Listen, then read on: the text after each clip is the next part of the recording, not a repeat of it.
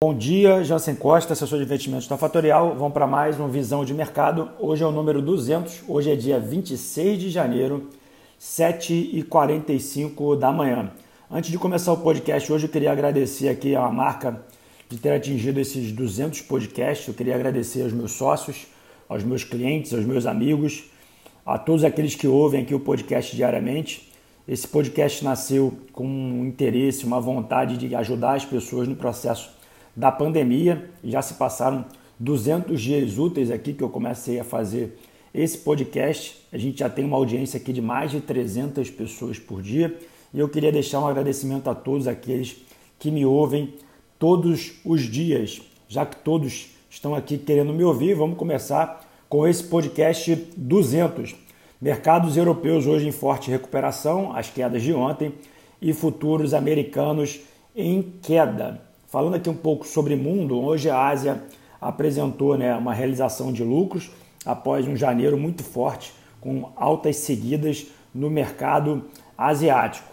Semana passada a gente comentou sobre os resultados corporativos e os resultados corporativos dessa semana fizeram a Nasdaq, que é a empresa praticamente focada em empresas de tecnologia, terem os seus resultados com destaque para o início da semana. Tá? Esses destaques mantiveram a bolsa da Nasdaq no campo positivo na data de ontem e ontem ficamos fechados por ser feriado em São Paulo. Chama atenção aqui na parte no mundo do quadro técnico para o S&P 500. Né? A gente está em novas máximas uh, no mercado, posições técnicas mostram que é possível uma nova realização a caminho e quando essa realização acontece são quedas bastante expressivas. Vou colocar esse gráfico tanto no grupo uh, no nosso WhatsApp, tanto no quanto no nosso grupo no Telegram, para vocês entenderem o que eu estou comentando. Falando aqui um pouco sobre Brasil,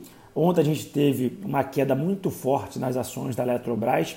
A saída do presidente no domingo à noite gerou uma queda de quase 12%. Assunto hoje também na capa uh, do jornal Valor, a saída do, do presidente da Eletrobras é um sinal ruim aí para o governo. Esse presidente, antigo presidente, era, era um presidente que tinha feito com a Eletrobras uma redução de quadro muito forte e uma preparação para o processo de desestatização, e isso leva um, uma insegurança aí dos investidores que estavam apostando no lado liberal do governo.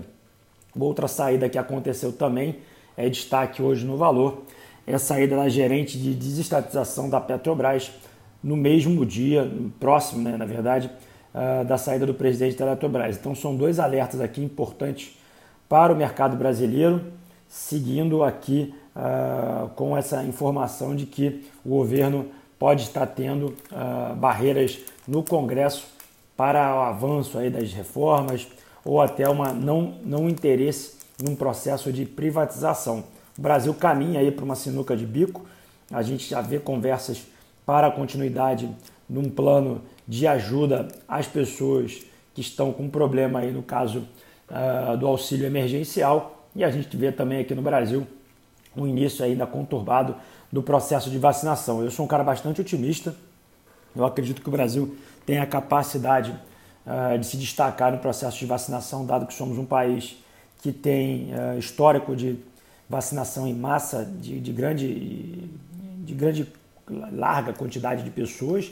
Então acredito que o Brasil possa se destacar. O problema são os insumos que precisam vir do exterior para essa vacinação. Eu acredito que uma vacinação mais avançada aqui no Brasil liberaria a condição do Brasil voltar a produzir, voltar a economia a girar como a gente precisa para os dias de hoje. E o último assunto que eu queria tocar aqui é do processo de internacionalização das carteiras dos clientes e, e, pessoas que estão aqui ouvindo esse podcast. É muito importante vocês procurarem se informar como internacionalizar seus ativos. Não precisa abrir uma conta no exterior para fazer esse movimento. E essa diversificação global garantirá um equilíbrio maior, uma proteção maior para que, se acontecer alguma, algum processo de realização, você tenha uma queda menos expressiva da sua carteira, dado que a grande maioria dos clientes que ouvem esse podcast ou de pessoas que têm interesse em mercado financeiro tem grande parte das suas reservas aplicadas em real. num processo de desvalorização do real, a gente tem um, um colchão da queda das bolsas internacionais com o aumento da possível cotação do dólar. Então é importante se uh, informar, buscar informação sobre esse assunto. Falando sobre aqui a agenda, começamos hoje ao meio-dia com a confiança do consumidor nos Estados Unidos e às 18h30 para os estoques de petróleo internacionais. Falando aqui da agenda uh, de hoje, é isso. Uh, agora no mercado, S&P 500 cai 0,26, 3.826 pontos.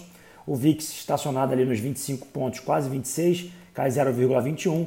O dólar index vai se fortalecendo frente a moedas internacionais, 90,46. A Europa toda no campo positivo, destaque aí para a Alemanha com quase 1% de alta. Petróleo também no campo positivo. E o Bitcoin cotado a 32.311 dólares, caindo 3%. É importante deixar um destaque: o Bitcoin vem de uma máxima de 38 mil dólares, caindo para 32 mil dólares, mostra que uh, tem um processo de realização acontecendo no mercado internacional. Bom, eu vou ficando por aqui, encontro vocês no Instagram da Fatorial ao meio-dia e 57. Fiquem com Deus e uma ótima semana. Tchau, tchau.